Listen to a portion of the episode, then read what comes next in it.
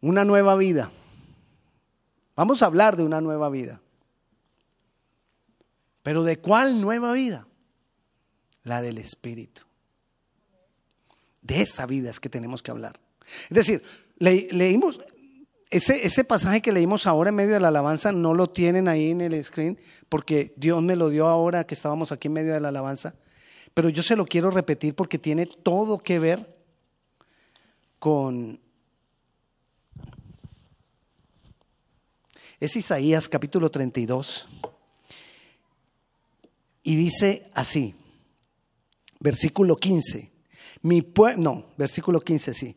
Dice, hasta que al fin se derrame el Espíritu sobre nosotros desde el cielo, entonces el desierto se convertirá en campo fértil y en campo y el campo fértil dará sus cosechas. ¿Cuándo? ¿Cuándo? Cuando el Espíritu Santo sea derramado sobre nosotros. Y dice, y la justicia gobernará en el desierto y la rectitud en el campo fértil. Y el 17 dice, y esta rectitud traerá paz. Es cierto, traerá tranquilidad y confianza para siempre. Mi pueblo vivirá seguro, tranquilo en su hogar y encontrará reposo. Aunque se destruya el bosque y se derrumbe la ciudad, el Señor bendecirá grandemente a su pueblo. ¿Cuándo? Donde quiera que siembre la semilla, brotarán cosechas abundantes y, su ganado y sus burros pastorearán con libertad. ¿Cuándo? ¿Qué necesitamos entonces?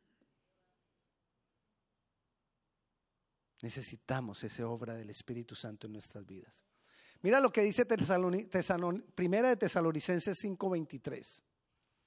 Muchas veces he hablado de este pasaje, porque uno, es uno de los tres mil pasajes que más me gustan de la Biblia.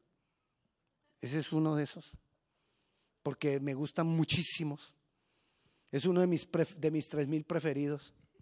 Primera de Tesalonicenses 5:23 dice, y el mismo Dios de paz os santifique por completo. Y todo vuestro ser, espíritu, alma y cuerpo, sea guardado irreprensible para la venida de nuestro Señor Jesucristo. Porque Jesús viene. ¿Cuánto lo creen? Ok, Jesús viene. Pero nos está diciendo que nosotros tenemos tres partes cuerpo, alma y espíritu.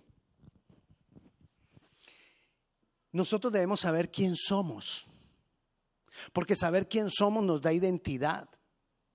Nosotros debemos saber si nosotros, si yo he nacido, he nacido de nuevo. ¿Qué es nacer de nuevo? Nacer de nuevo es cuando recibimos a Jesucristo como Señor y Salvador y por causa de recibir a Jesucristo como Señor y Salvador, creer que Él es Dios, declararlo con mi boca de todo corazón y entregarle mi vida bajo su señorío, me constituye eso en hijo de Dios.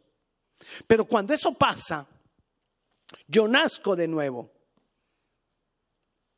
y hay espíritu en mí. Por eso somos cuerpo, alma y espíritu, porque hemos nacido de nuevo. Ahí hay espíritu en nosotros. Y lo que quiero que tú entiendas hoy es que la clave de una nueva vida no está en el cuerpo. Porque tú conoces al Señor.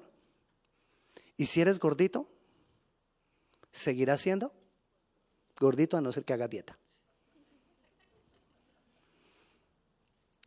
Tu alma, donde está tu mente y donde está tu personalidad. Cuando conoces al Señor y naces de nuevo, tu personalidad seguirá siendo tu personalidad. Y cuando nacemos de nuevo, en el Espíritu, ahí está la clave. Ahí está la nueva vida. ¿Dónde? En el Espíritu. Entonces yo necesito una nueva vida. ¿Cuál? La del Espíritu. Ahí va a cambiarse todo. Porque ¿qué pasa cuando nosotros recibimos al Señor Jesucristo? Le digo, queremos una nueva vida, pero notamos que mucha, la mayoría de cosas siguen igual. Las mismas luchas.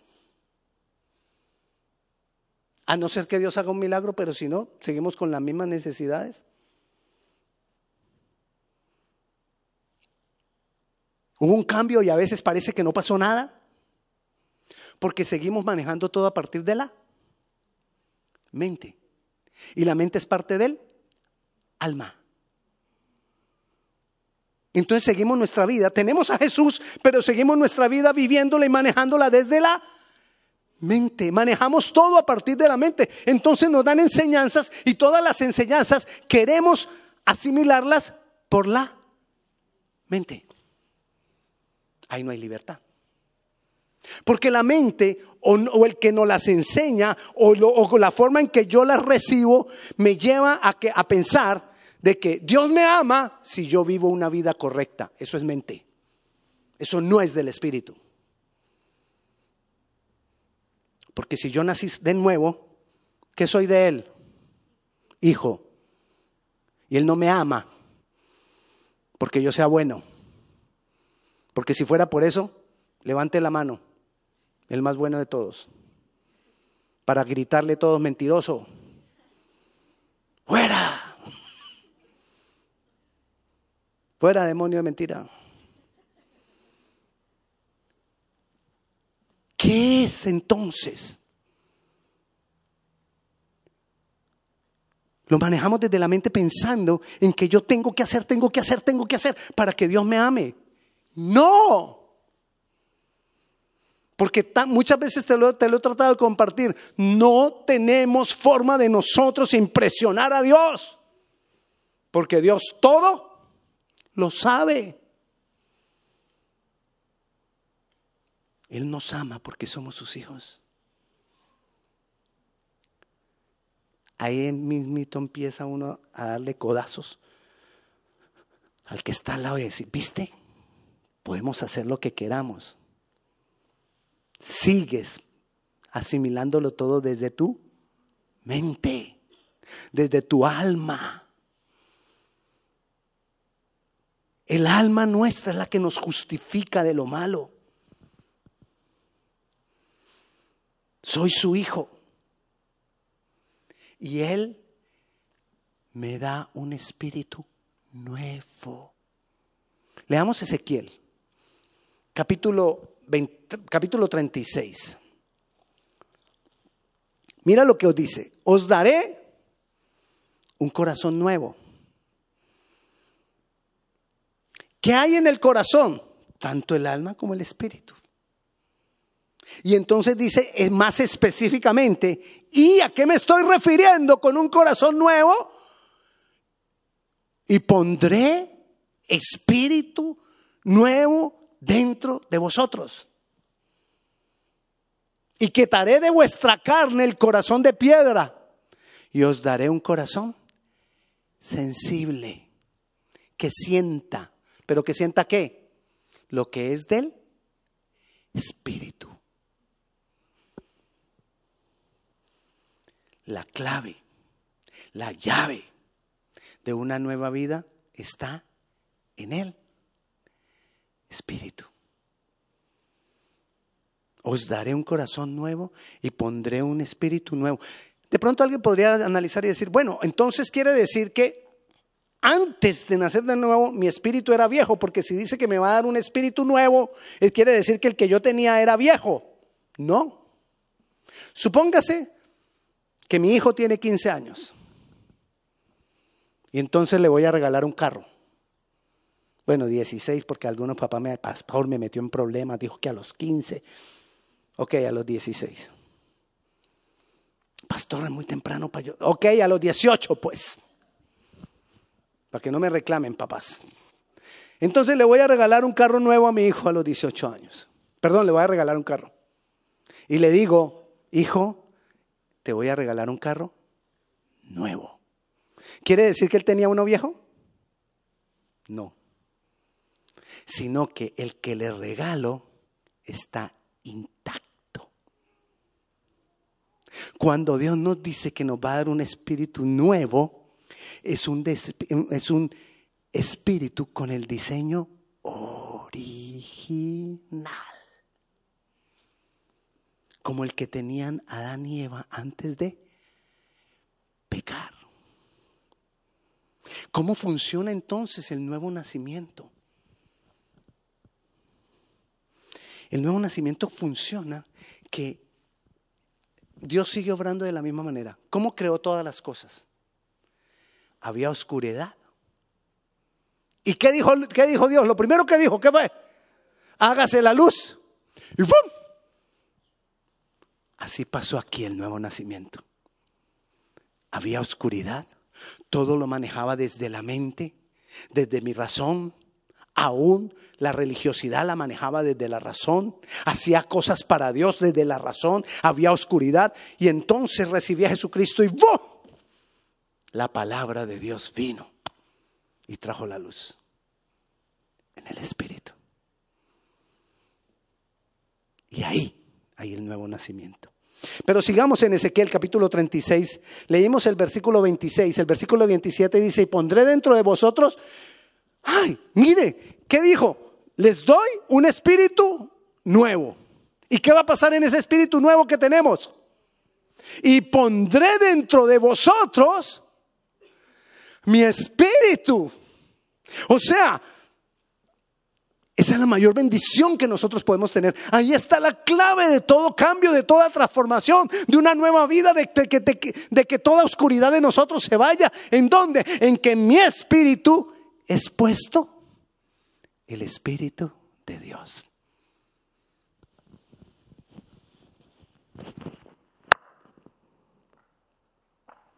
Aquí. Aquí. Y haré, ¿y qué va a pasar? Cuando entonces sobre nosotros, sobre nuestro espíritu, está el Espíritu de Dios, ¿qué va a pasar? Lea. Y haré que andéis en mis estatutos. Oh, ahí es donde voy a empezar verdaderamente a cambiar mi vida y a ser bueno para Dios. Lo hemos tergiversado todo porque lo analizamos desde, desde, la mente y desde el alma. ¿Cómo lo tergiversamos? Que creemos que yo voy a ser bueno para que Dios me ame. Y lo que nos está diciendo aquí es que es al contrario. Dios me ama, crea en mí un espíritu nuevo, pone su espíritu. Uy.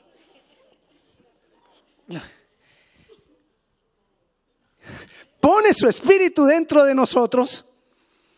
¿Y qué pasa? Déjeme el versículo, por favor.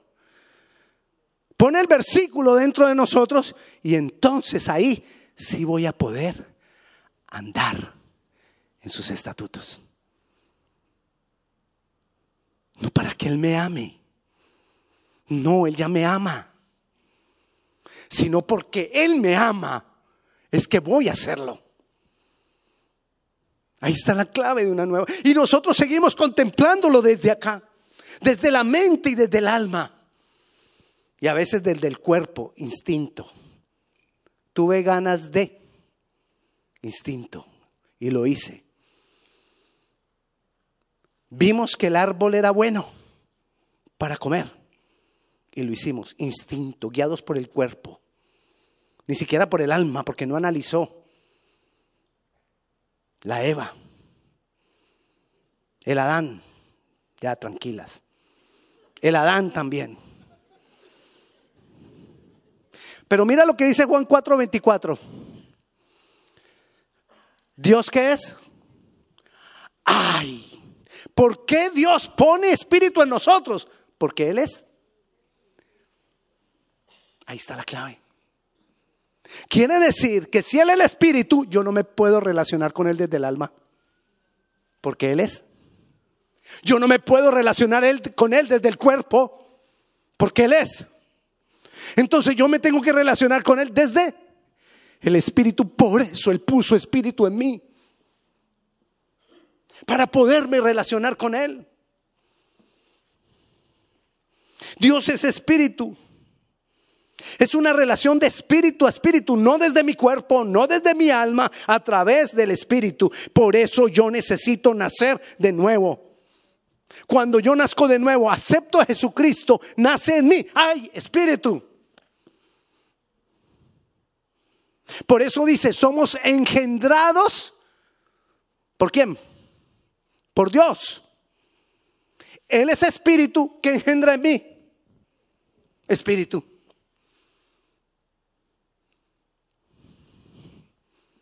Y Él no nos habla a través del alma. Él no nos habla a través de la mente. Él nos habla a través del espíritu. ¿Cómo fue que hizo la creación? ¿Estaba todo? Oscuro. Miremos lo que dice Efesios, capítulo, versículo, Efesios capítulo 1, versículo 13. Entonces, estaba todo oscuro. ¿Y qué hizo él? ¿Qué hizo? Dijo, ¿qué envió? ¿Qué envió él? Su palabra. Él dijo, y mira lo que dice Efesios, en él también vosotros, habiendo oído la palabra, habiendo recibido el Evangelio, creído en él, fuisteis hallados con el Espíritu Santo. Ahí está el nuevo nacimiento. Engendrados por Dios. Somos sus hijos. Y tenemos el derecho a una nueva vida. Y como Dios es espíritu y puso espíritu en nosotros, Él no está mirando ni tu cuerpo, ni tu alma. El que mira, tu espíritu. ¿Y tu espíritu cómo es? Nuevo. Por eso nos podemos ir al cielo. Porque si Él mirara mi alma o mirara tu alma, si Él mirara tu cuerpo, mirara nuestro cuerpo, es decir, nuestros hechos, ¿quién iría al cielo? Por cuanto todos pecaron. Todos ustedes, pecadores, están destituidos de la gloria de Dios. Es verdad. Pero Él puso en nosotros, nos engendró, nos hizo sus hijos y puso en nosotros espíritu. ¿Vamos a seguir relacionándonos con Él desde el alma? ¿Vamos a seguir relacionándonos con Él desde la mente? No. Desde Él, Espíritu. Dios primero no mira la apariencia externa. Dios primero mira el corazón. No puedo basar mi relación con Dios basada, no la puedo basar en mi comportamiento la baso en su amor y que yo soy su hijo. Y eso va a transformar mi comportamiento. Lo tienes. No te estoy diciendo que no debamos tener un buen comportamiento. Es al contrario, te estoy diciendo, tendremos un buen comportamiento cuando el Espíritu Santo obre más y más en nosotros, se manifieste más y más en nosotros.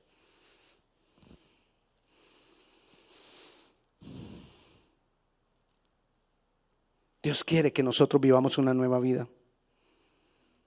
Recuerda, el alma es nuestra parte mental, emocional, la personalidad. El alma siente, el cuerpo siente. Y si tú lo dejas, el cuerpo y el alma nos gobiernan. Pero Dios quiere que nosotros seamos gobernados desde el Espíritu. Es la clave. ¿Cuál es mi identidad entonces en Cristo? Que yo soy su hijo. Y si soy hijo que tengo, espíritu. Y me puedo relacionar con Él desde el espíritu. Y entonces tratar, ya puedo empezar a tener una nueva vida por causa del espíritu. Ahora que soy nacido de nuevo, sé que soy su hijo. Mira lo que a veces nos pasa. Mucho tiempo hemos, hemos sido nacidos de nuevo, hemos sido hijos de Dios, pero no hemos vivido una nueva vida. Y podemos seguir así. Pero si nosotros verdaderamente queremos un cambio, si nosotros queremos vivir esa nueva vida, ¿Qué dice 2 de Corintios 5, 17? Este, es, este, este, este, versículo está, este capítulo está, perdón, este versículo, 2 de Corintios 5, 17, está dentro de los mil, es decir, más escogido, dentro de los mil que más me gustan. De modo que si alguno está en Cristo, nueva criatura es. Las cosas viejas pasaron, he aquí todas. ¿Y estás viendo que todas estén siendo nuevas? No, seguimos igual y no cambiamos y somos iguales que el año pasado. ¿Qué nos está haciendo? Falta vida en el Espíritu es la clave. Más del Espíritu. Sí, mi alma sigue sintiendo, sigo teniendo las mismas emociones, mi personalidad sigue igual. ¿Qué pasó ahora con los lentes? Se fueron al piso por mi personalidad. Me emocionan estas cosas de Dios. Eso es parte de la personalidad. Obviamente tocado por, por lo que está pasando por lo que, por, lo que estoy entendiendo, por la vida que Dios está trayendo a nosotros, al que la quiere. O sea, el alma sigue trabajando, la mente sigue trabajando, el cuerpo sigue sintiendo. ¿O es que es muy fácil ayunar? No, porque el cuerpo siente, el cuerpo jala. Pero que nos gobierne el Espíritu. Ahí está la clave. Ahí está la clave. Y entonces necesito aprender a relacionarme espíritu a espíritu. Si tú te esfuerzas por dejar de hacer, por cambiar tu comportamiento desde tu alma, desde tu cuerpo, te cansas. Y llega un momento que te cansas de la vida cristiana y te vas de la vida cristiana y dices, me cansé de la vida cristiana. Y puedes irte a buscar otras religiones. Porque te cansaste de la vida cristiana. Porque la vida cristiana no llenó las expectativas de tu alma. Porque la vida cristiana no llenó las expectativas de tu mente, de tu corazón, de tu cuerpo. Pero cuando hemos nacido de nuevo, hay espíritu. Y cuando yo me empiezo a relacionar con Dios a través del Espíritu, hay una nueva vida. Entiendo que soy hijo, tengo identidad de hijo y entonces las cosas van a ser transformadas. ¿En alguna parte dice que no tendremos necesidad? No. Pero somos fortalecidos en Él, Espíritu. Y caminamos en las alturas. En mi espíritu soy nuevo.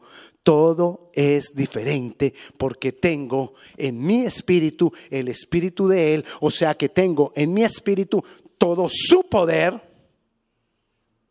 Porque tengo en mi espíritu de Él, de su capacidad. En mi espíritu tengo de sus recursos. ¿Y cuáles son los recursos de Dios? Todo. Y para relacionarme con el Espíritu o en el Espíritu, puedo venir a su presencia constantemente.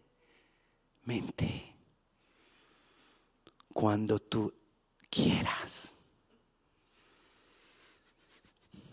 Todo cambio en mi vida entonces debe venir del Espíritu.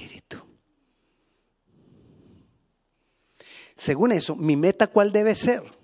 ¿Cambiar? No. Tenerlo a Él. En el Espíritu. Esa es mi meta.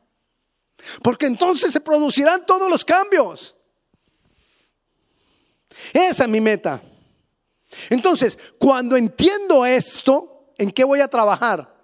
En alimentar mi espíritu. Ese es el trabajo alimentar el espíritu. Y tenemos que dejar de alimentar el alma y el cuerpo. ¿Qué problema? Porque esas 14 horas diarias que pasamos en internet, ¿qué alimentan? El alma. Mirando todos esos TikToks, alimentamos el alma. Cuando le doy vía libre a los deseos de mi cuerpo y de mi alma aquí en mi mente, estoy alimentando mi alma.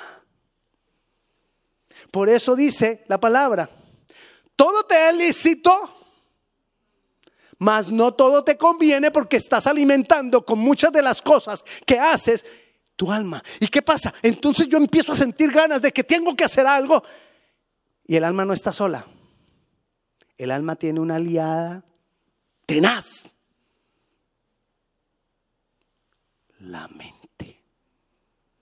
Y entonces la mente defiende al alma y se justifica y saca todos los argumentos que tú quieras para decir, sí se puede. No tiene nada de malo.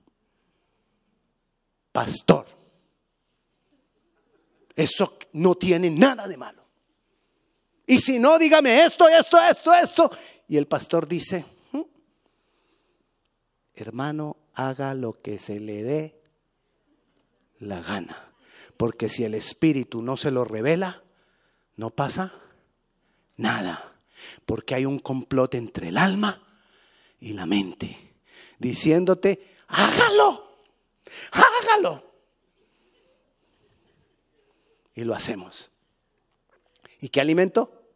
el alma. Y la próxima entonces voy a estar más agarrado de aquí. Y ya entonces, el alma me tiene así. Y el cuerpo también. Y el espíritu opacado. Porque qué problema para leer la palabra. No podemos estarle dando al alma todo lo que pide. El alma pide. Y el alma pide. Y el alma pide. No podemos. Hay momentos en que hay que decirle al alma y a la carne, stop.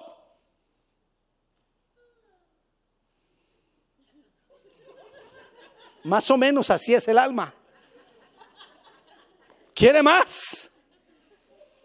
¿Quiere más?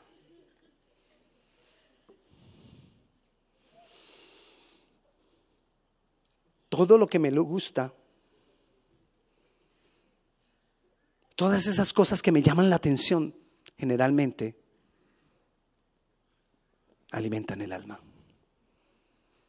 En estos días estábamos en una clase y una de las preguntas de la clase es, ten cuidado y analiza todo lo que te gusta, porque puedes caer en idolatría. Porque lo que me gusta, mi, mi mente lo defiende y alimenta el alma no va a haber cambio en una vida así. Primera de Corintios, capítulo 12, versículo 14. Nos habla de tres tipos de hombres. Usted me regala unos minutos más, ¿verdad? Bueno, y si no me lo regala, yo ya me los tomé. Así que quédese sentado. Primera de Corintios 2, capítulo 2, versículo 14. Pero el hombre natural, hay tres tipos de hombres. El natural, el carnal y el espiritual. El hombre natural no percibe las cosas que son del espíritu porque el hombre natural en él no opera espíritu. Porque no ha nacido de nuevo. No ha sido engendrado por Dios. No tiene eso, no funciona. Entonces todas estas cosas que yo te estoy hablando para él son locura. Es el que no conoce a Dios, el natural. Está así, a lo natural. Porque para él son locura, no las puede entender porque se han de discernir. Espiritualmente entonces él no las entiende. Versículo 15. En cambio, el otro, ¿cuál es? Entonces comenzó con el natural, el aquí, el extremo, no conoce a Dios. Y ahorita nos dice, pero en cambio el otro, el espiritual. Mire la división que nos hace, ¿no? El natural, es decir, de aquí para acá. Y aquí el espiritual. De aquí para acá. Dice, en cambio el espiritual juzga todas las cosas porque dice, ¿cómo, cómo las juzga? ¿Desde dónde? no con argumentos, no con pensamientos, no con los deseos de la mente y de la carne y del cuerpo. Con el Espíritu juzga todas las cosas. Y como las juzga correctamente, entonces Él no es juzgado de nadie, porque ¿a quién lo dirige a Él? El Espíritu. Y el versículo que sigue, porque ¿quién conoció la mente del Señor? ¿Quién le instruirá? Mas nosotros tenemos la... ¡Ay! Cuando somos guiados por el Espíritu, ¿qué empieza a pasar? En el Espíritu tenemos la mente de Cristo. Es en el Espíritu la mente de Cristo. Que empieza a transformar en un proceso de cambio. Hágase así, para que despierte. Eh, hay que despertar esas, eh, eh, esas millones de neuronas que tenemos. Y decirles, déjate guiar por el Espíritu. Y si no lo quieres hacer, dile a esa una que está funcionando que te deje.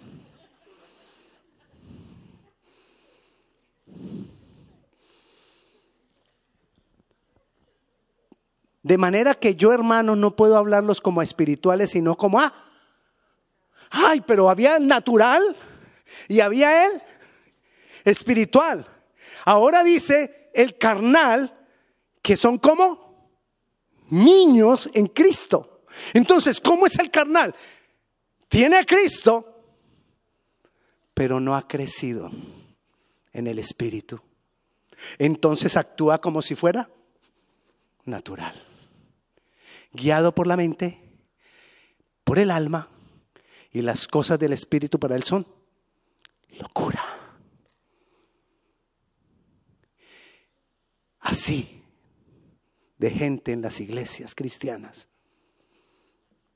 están aquí, justificándonos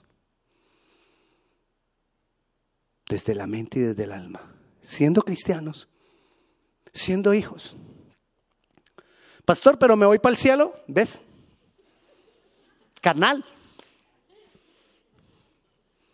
Porque si fueras guiado por el Espíritu, no estarías preguntando, pastor, pero si estoy en esta condición, me voy para el cielo. No estarías preguntándote eso. Esa es una muestra de nuestra carnalidad. No, pero es que, pastor, a mí lo que me interesa es ir al cielo. A nosotros lo que nos debe interesar es tenerlo a Él. Eso es lo que nos tiene que interesar, tenerlo a Él. Es lo que me cambia, lo que me transforma y es lo que me va a llevar para el cielo. El propósito no es ir al cielo, esa es una consecuencia. El propósito es tenerlo a Él en el Espíritu.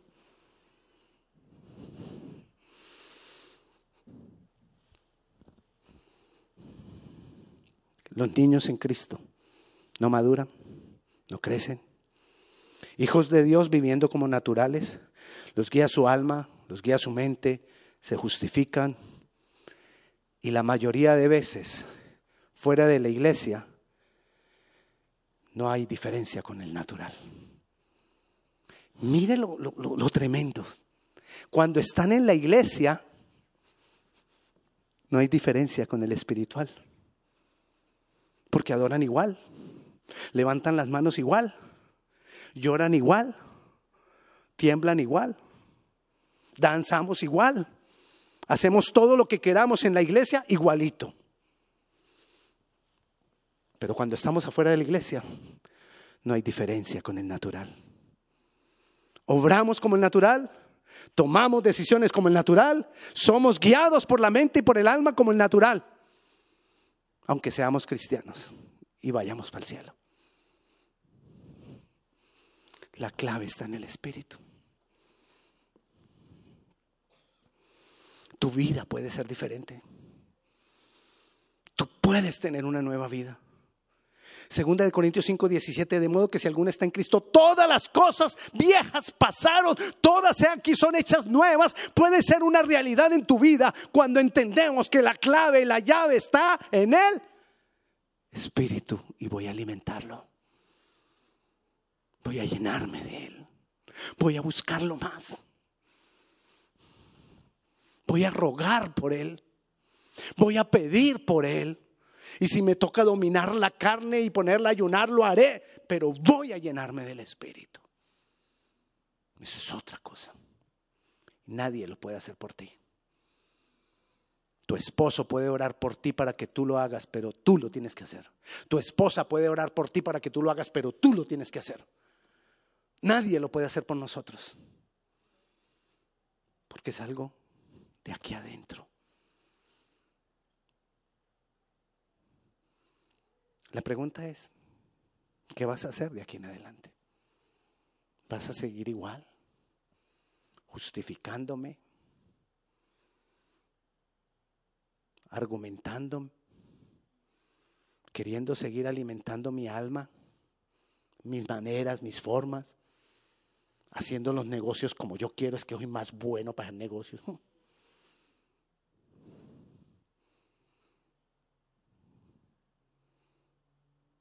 Voy a vivir del Espíritu.